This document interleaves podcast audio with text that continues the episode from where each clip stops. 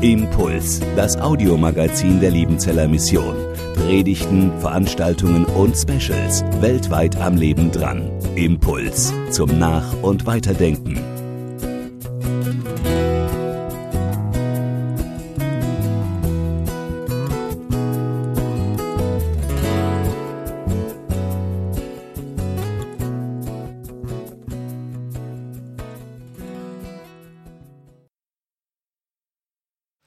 Gemeinde, einen schönen guten Morgen. Das passiert selten. Beim Predigen, dass man schon nach 19 Minuten, wenn der Gottesdienst angefangen hat, aufs Pulpit, also zur Kanzel darf. Ich habe so denken müssen, in Papua-Neuguinea, da sind im Rahmen der 20 Minuten die Leute noch gar nicht mal eingetroffen. Und dann hat man sich noch eine Stunde etwa Zeit gelassen, äh, um zu singen, bis dann die Hütte, das Gotteshaus ganz voll war. Und da hatte man als Prediger immer noch etwas Zeit, um sich zu sammeln, um seine letzten Gedanken nochmal auf den Punkt. Nein, hier ist alles anders. Hier ist man bestens vorbereitet und deswegen starten wir an diesem Morgen mit dem uns vorgegebenen Predigtext. Er steht im 1. Thessalonicher Kapitel 1, die Verse 2 bis 10 und ich lese nach der neuen Genfer Übersetzung. Es vergeht kein Tag, an dem wir Gott nicht für euch alle danken jedes Mal, wenn wir im Gebet vor ihm, unserem Vater, für euch einstehen, erinnern wir uns daran, wie entschieden ihr euren Glauben in die Tat umsetzt. Zu welch unermüdlichem Einsatz ihr aus Liebe bereit seid und wie standhaft euch die Hoffnung macht, dass Jesus Christus, unser Herr, wiederkommt. Ja, Geschwister, ihr seid von Gott geliebt wir wissen, dass er euch erwählt hat. Das wurde schon damals deutlich, als wir euch das Evangelium verkündeten. Gott redete nicht nur durch unsere Worte zu euch, sondern auch durch das machtvolle Wirken des Heiligen Geistes und durch die große Zuversicht, die uns erfüllte, sowie überhaupt durch unser ganzes Verhalten euch gegenüber, das euch zeigte, dass es uns um euch ging und nicht um uns selbst. Und ihr habt das Evangelium auch wirklich angenommen, obwohl ihr schweren Anfandungen ausgesetzt wart und habt diese mit einer Freude ertragen, wie nur der Heilige Geist sie schenken kann. Damit seid ihr unserem Beispiel und dem Beispiel des Herrn gefolgt und seid jetzt zu einem Vorbild für alle Gläubigen in den Provinzen Mazedonien und Achaia geworden. Ja, von eurer Gemeinde aus hat sich die Botschaft des Herrn in ganz Mazedonien und Achaia verbreitet. Und nicht nur dort, es gibt inzwischen kaum noch einen Ort, wo man nicht von eurem Glauben an Gott gehört hätte. Wir brauchen gar nichts mehr darüber zu sagen. Überall redet man davon, was für eine Wirkung unser Besuch bei euch gehabt hat.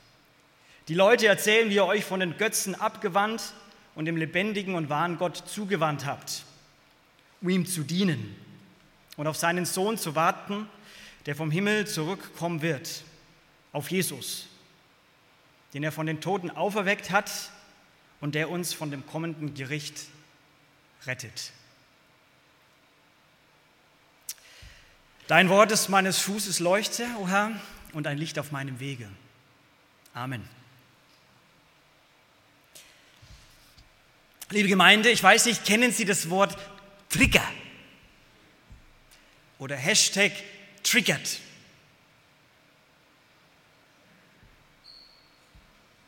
Jürgen vielleicht schon eher. Ich erkläre es uns. Übersetzt aus dem Englischen heißt es so viel wie Auslöser. Also ein Trigger ist bei einer Pistole der Auslöser.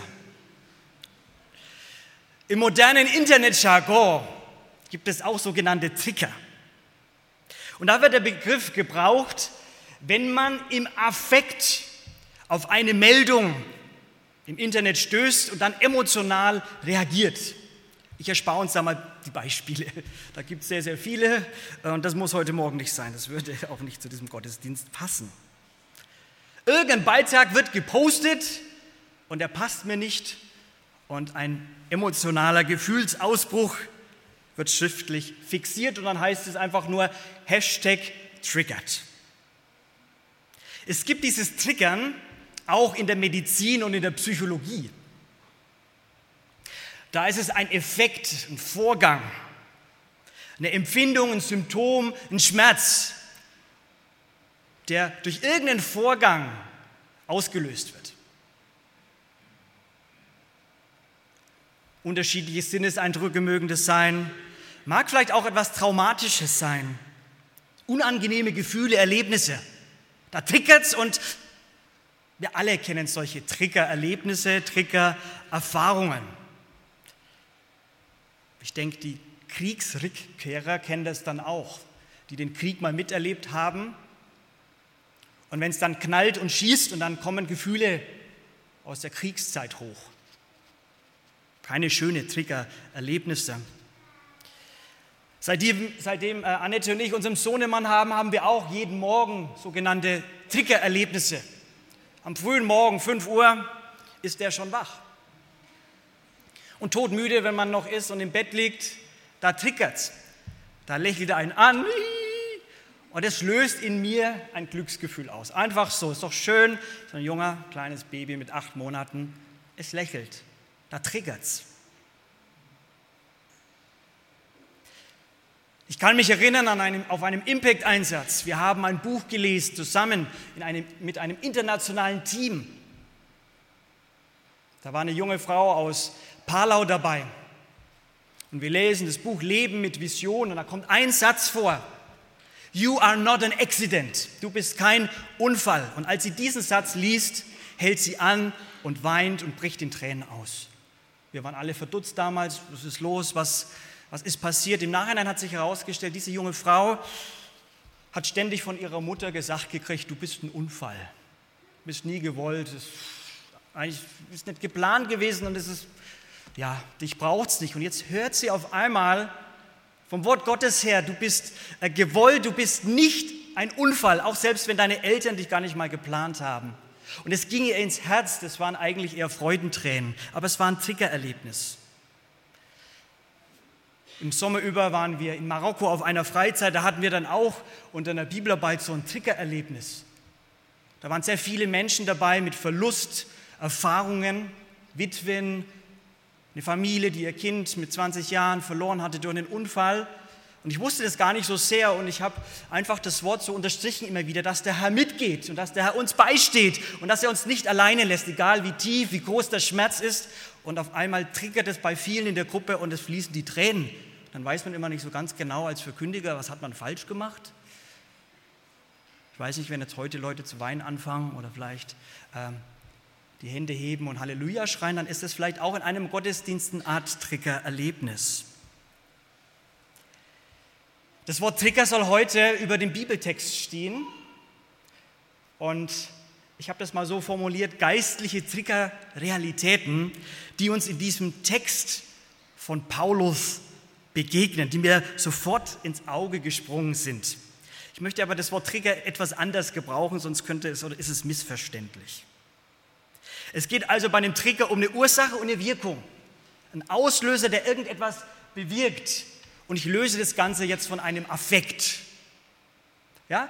Ursache, Wirkung. Und da gibt es einiges hier in diesem Text. Da sehen wir was von Denken und Danken, von Glauben und Leben und von Abwenden und Zuwenden und auch was von Hören und Tun. Ursache, Wirkung, da hängt was zusammen. Und das ist wirklich auch mein Gebet für heute Morgen, dass diese Predigt auch etwas in uns, dass da was triggert. Also, dass da ein Wort kommt vom Himmel, das uns irgendwie anspricht, das eine Wirkung hat, das nicht salopp gesagt hier reingeht und dann auch hier wieder rausgeht. Wir leben davon. Was hat Paulus getriggert, den Brief überhaupt an diese Gemeinde in Thessalonich zu schreiben? Es war keine Affekthandlung, definitiv nicht. Paulus war nur knappe drei Wochen in Thessalonich auf der zweiten Missionsreise. Das kann man nachlesen im Lukas, äh, in, in der Apostelgeschichte, die Lukas geschrieben hat. Ja, es gibt eine Gemeinde, ein paar Missverständnisse, definitiv. Deswegen muss er schreiben. Behandelt das Thema so auch der Wiederkunft von Jesus. Er schreibt den Brief zusammen mit Silvanus und Timotheus. Verschiedene andere Lehrfragen kommen vor.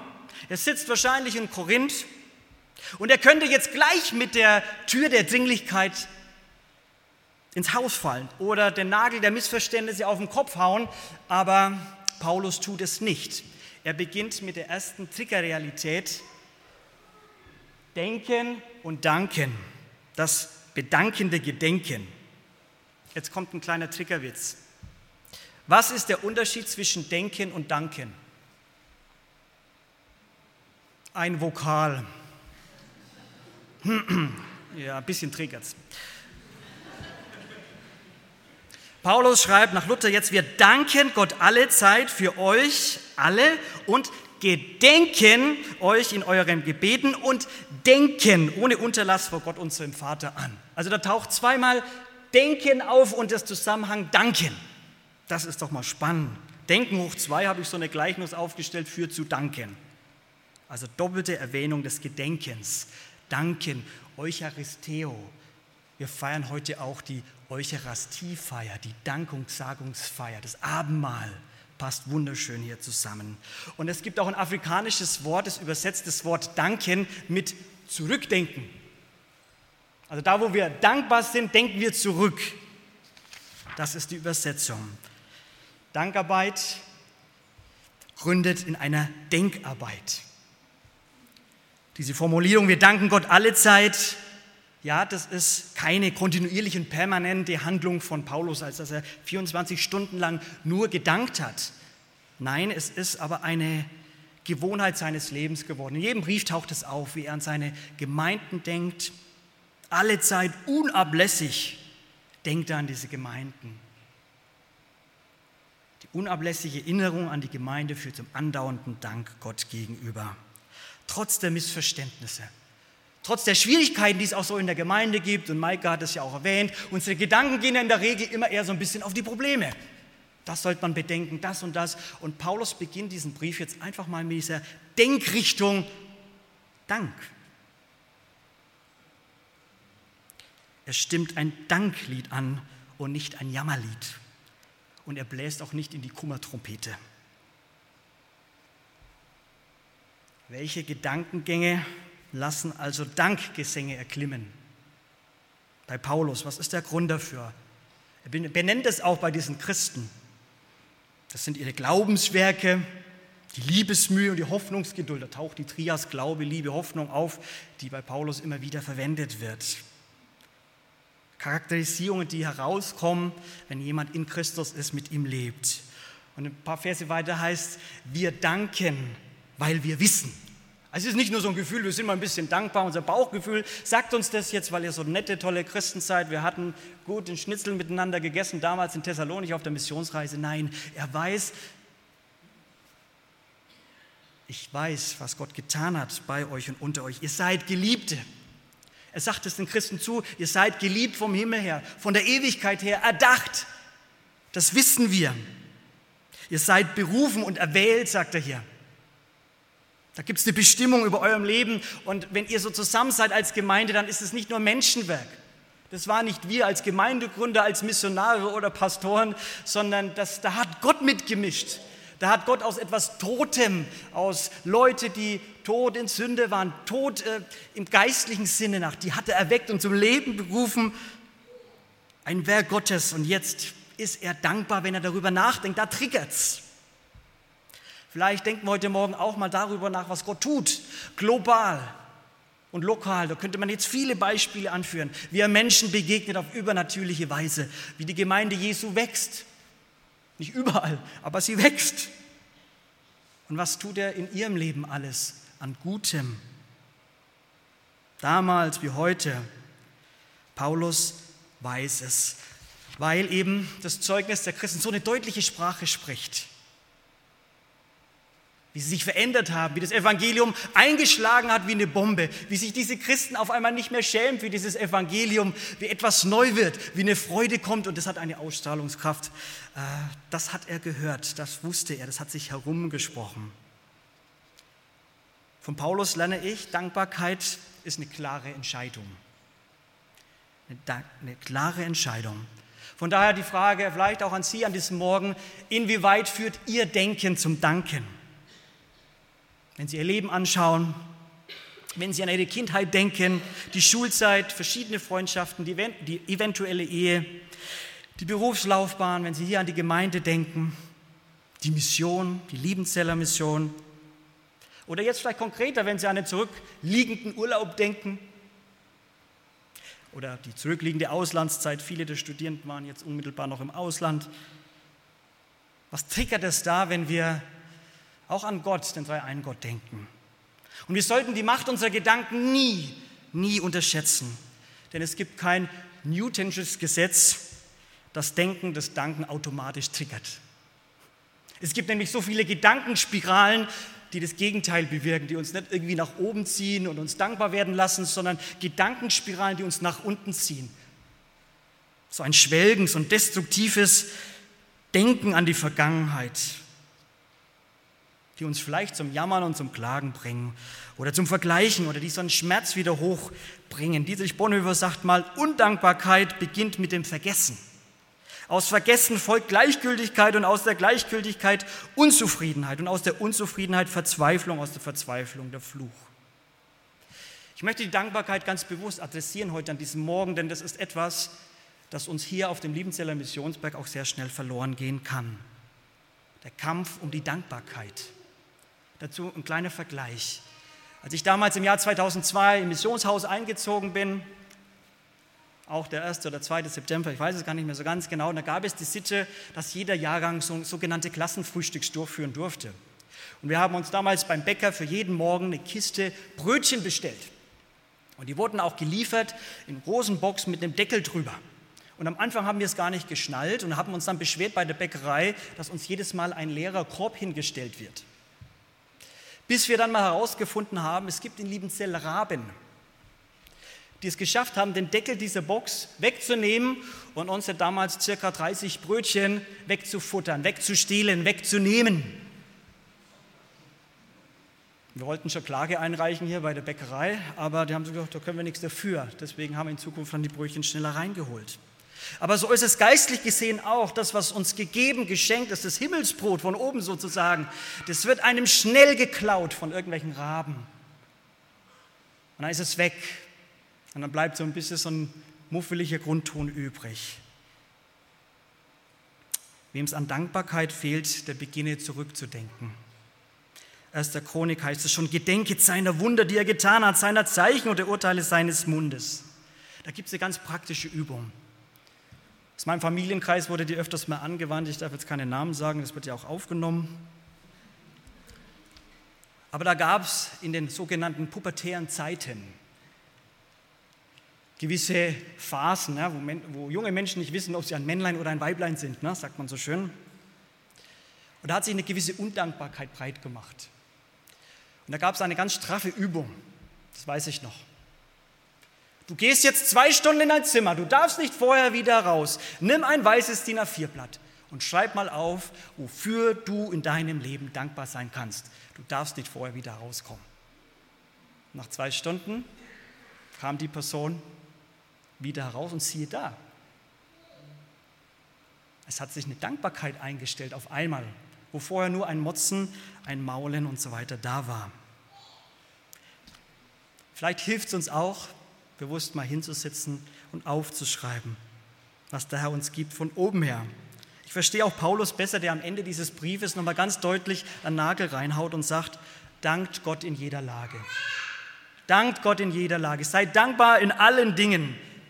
Und wir feiern nachher dann das Herrn- und Abendmahl.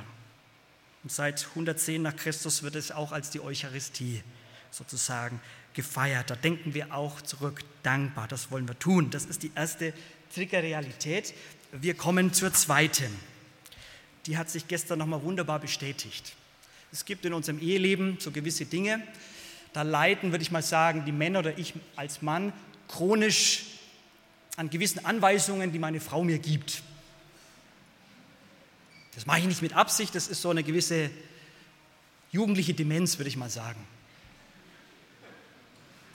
Und dann ist es wieder passiert gestern. Da, hatte ich, da gibt es so gewisse Ordnungen, auch im Bad, wo man was hinlegt. Und jetzt, seit wir uns einen kleinen Mann haben, hätte ich den einen Lappen nicht so hinlegen müssen. Da sagt sie mir ein Sprichwort, das wir damals in Papua-Neuguinea gelernt haben. Ia oblong harimo, ia oblo bilas im face. heißt übersetzt so viel wie Ohren, die hören oder Ohren, die dein Gesicht nur verzieren. Keine Sorge, wir haben keine Eheprobleme, bitte. Das ist so ein, ein Running Gag bei uns.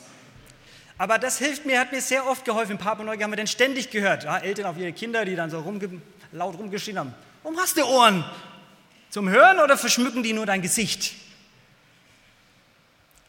Eine zweite Triggerrealität, die Paulus hier schreibt und die man hier auch heraus oder wahrnehmen kann, hat was mit Hören und Tun zu tun, das lebendige Antworten. Das ist nämlich das, wofür Paulus dankbar ist, worüber nachdenkt, wo seine Denkrichtung hingeht und was die Gemeinde in Thessalonich auszeichnet. Vers 6 heißt es, und ihr habt das Evangelium auch wirklich angenommen, obwohl ihr schweren Anfeindungen ausgesetzt wart und habt diese mit einer Freude ertragen, wie nur der Heilige Geist sie schenken kann. Oder auch dann im zweiten Kapitel, Vers 13, geht es in die gleiche Richtung. Im Übrigen danken wir Gott immer wieder dafür, dass ihr die Botschaft, die wir euch in seinem Auftrag verkündeten, als das aufgenommen habt, was sie tatsächlich ist, das Wort Gottes und nicht eine Lehre von Menschen.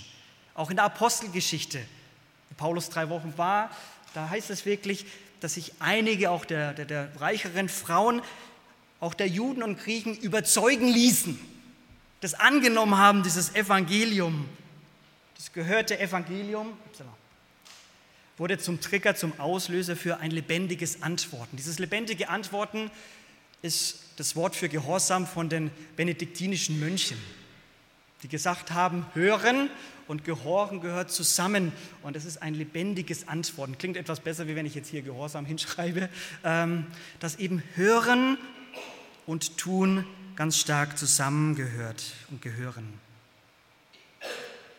John Mott schreibt, der oberste Zweck der christlichen Kirche ist es, Jesus Christus auf der ganzen Breite des persönlichen Lebens so zu verkündigen, dass man ihn kennenlernt, ihm vertraut, ihm gehorcht und ihm nachfolgt.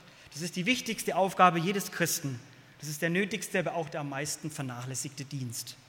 Es geht also auch darum, in der Gemeindearbeit, in der Missionsarbeit, ja, dass das Wort, das Evangelium verkündigt wird, aber nicht nur gehört wird, sondern dass es angenommen wird, dass es aufgenommen wird, so wie bei den Thessalonichern, dass sie es hören und aufnehmen. Hören und gehorchen. Dass sie es nicht nur ein bisschen schmecken, sondern dass sie es schlucken und dass sie es schlucken und dann auch verdauen. Annehmen, aufnehmen die gute Nachricht. Dass sie Gott nicht nur das Gehör verleihen, sondern auch die Hände und die Füße Sie wurden von dem Evangelium nicht nur irgendwie fromm gepinselt, sondern sie wurden verändert, transformiert. Das Evangelium verändert. Es ist wie der, der Same des Wortes Gottes, der auf den fruchtbaren Herzensboden fällt und gute, reichliche Frucht hervorbringt. Oder jetzt mal neudeutsch in der Computersprache etwas zu sagen. Die Himmelsbotschaft wurde gesendet. Sie wurde empfangen. Sending and receiving. Sending und Empfangen klappte störungsfrei. Die gute Nachricht ist angekommen. Sie wurde gedownloadet und im Mailkasten der gläubigen Seele und auf dem Betriebssystem der menschlichen gläubigen Herzen installiert. Sämtliche zerstörerische Viren und Trojaner wurden gelöscht. Ja, die Thessalonicher, sie antworteten, sie reagierten auf das Gehörte. Trotz Widerstände, soziale Diffamierung bedeutet das das Maß an sozialer Disintegration, das diejenigen auf sich nahmen, die aus der Welt des hellenistischen Heidentums in die christliche Gemeinde eintraten, ist kaum zu überschätzen. Das hat denen was gekostet, dieses Wort und dieses Evangelium aufzunehmen. Und sie wurden dadurch zu Nachahmern, zu Vorbildern, zu Verkündigern. Nachahmern von Paulus und somit dann auch von Jesus Vorbildern, Typen könnte man sagen, Muster, Modellen, Vorlagen für andere Gläubige. Ich muss immer wieder so denken, dass auch unser Missionsberg hier sowas ist. So eine Vorlage, wo, wo, wo Menschen auch etwas sehen können. Muster, wie Menschen glauben, unterwegs sind mit dem Herrn Jesus. Sie wurden aber auch zu Verkündigern. Das Wort ist erschallt. Das ist ein Wort, das man so sagen könnte, das wird im Kontext von ähm, sogenannten Herolden gebraucht die eine Botschaft verkünden. So war das mit diesen Thessalonichern. Da steckt das Wort auch Echo drin, da kam was raus, da ist was reingekommen und wieder rausgegangen. Was für ein Lebenszeugnis, was da getriggert ist. Eine Strahlkraft, eine enorme Wirkung, die ausgeht, wenn Menschen dem Evangelium glauben. Unglaublich. Wo Menschen dem Evangelium glauben, da, da verändert sich was. Da kommt zum Hören das Tun und das muss man nicht befehlen, sondern das wird, das entsteht. Und das Evangelium, so können wir es sehen, stellt dann auch immer vor eine Entscheidung. Es will nicht nur toleriert werden, sondern eben akzeptiert werden. Da gehört Zuspruch und Anspruch auch zusammen. Eben dieser Anspruch, mich ganz in die Hände des Herrn zu geben, mich aufzugeben und loszulassen. Meine Lebenskontrolle. Und die Lehre des Evangeliums, die Lehre von Jesus ist auch nicht dazu da, um uns nur Wissen zu vermitteln, sondern unser Leben zu verändern. Und das ist die ganz große Herausforderung hier, gerade in Liebenzell, wo wir so zwei Ausbildungsstätten haben, wo wir irgendwas mit Theologie zu tun haben und Theologie betreiben.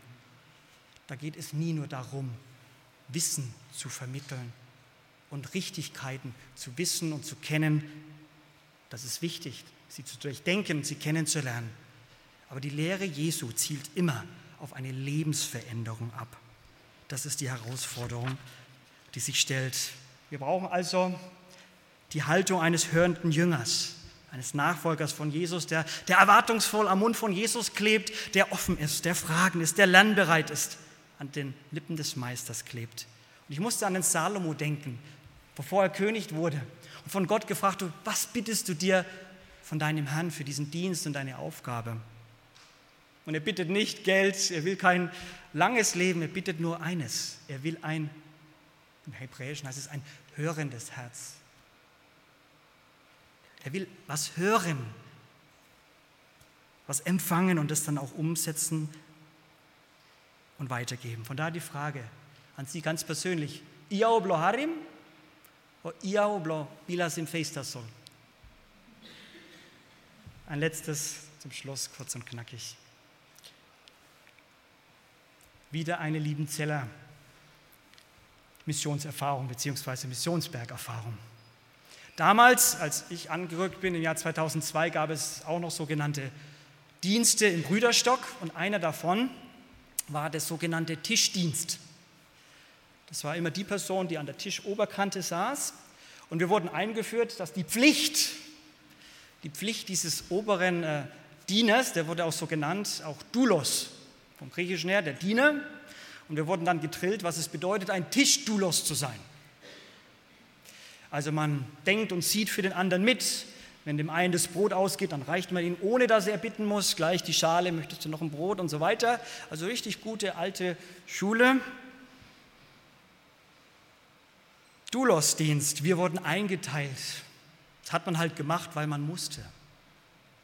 Bei den Thessalonichern hat sich auch ein Doulos-Dienst eingestellt, aber nicht einer, den sie mussten, sondern einen, den sie freiwillig getan haben. Abwenden und Zuwenden, der freiwillige Doulos-Dienst. Die Leute erzählen, heißt es im Vers 9, wie ihr euch von den Götzen abgewandt und dem lebendigen und wahren Gott zugewandt habt.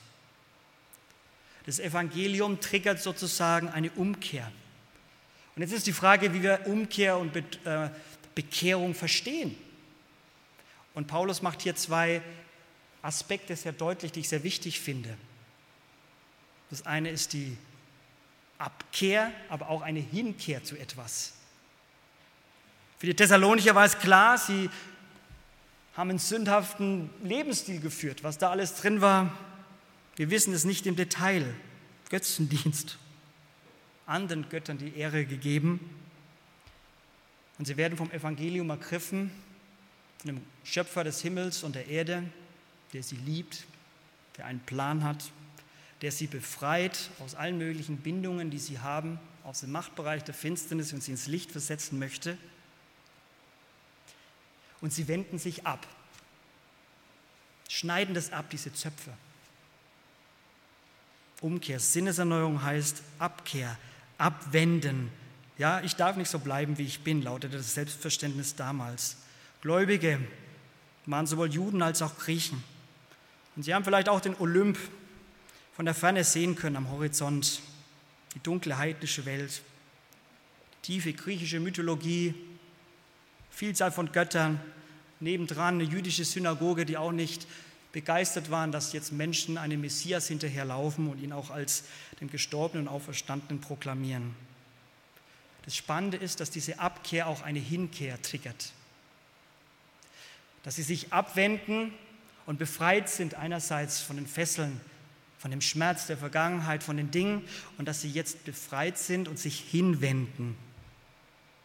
Hinwenden, um Gott zu dienen, heißt es hier. Du Loyo, dienen als Sklaven. Hört man vielleicht heute auch nicht mehr so gerne. Ich bin in einen Sklavendienst gestellt. Puh. Aber es ist eine von Liebe motivierte und es kommt auch von diesem freiwilligen Aspekt her. Hingegeben zu sein im Dienst des Herrn. Davon leben auch wir. Nicht nur vom Abwenden, sondern auch vom Zuwenden, vom freiwilligen Dulos-Dienst. Und ich sage mir immer,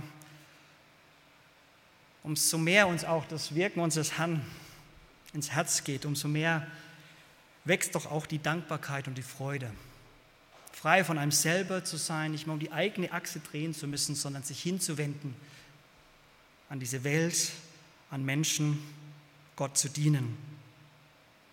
Wir sind nicht nur gerettet von etwas, wir sind nicht nur gerettet aus etwas, sondern wir sind auch gerettet zu etwas, gerettet für, um unserem Herrn zu dienen. Und hier, wo wir sind und stehen, da muss ich keine Beispiele bringen. Das können wir zu Genüge dienen. Albert Schweitzer schreibt, die einzigen unter euch, die wirklich glücklich sein werden, sind diejenigen, die den Weg zum Dienst gesucht und gefunden haben. Das sind die einzig glücklichen Menschen. Hörst du noch oder triggert es schon? Wer Ohren hat zu hören, der höre. Amen.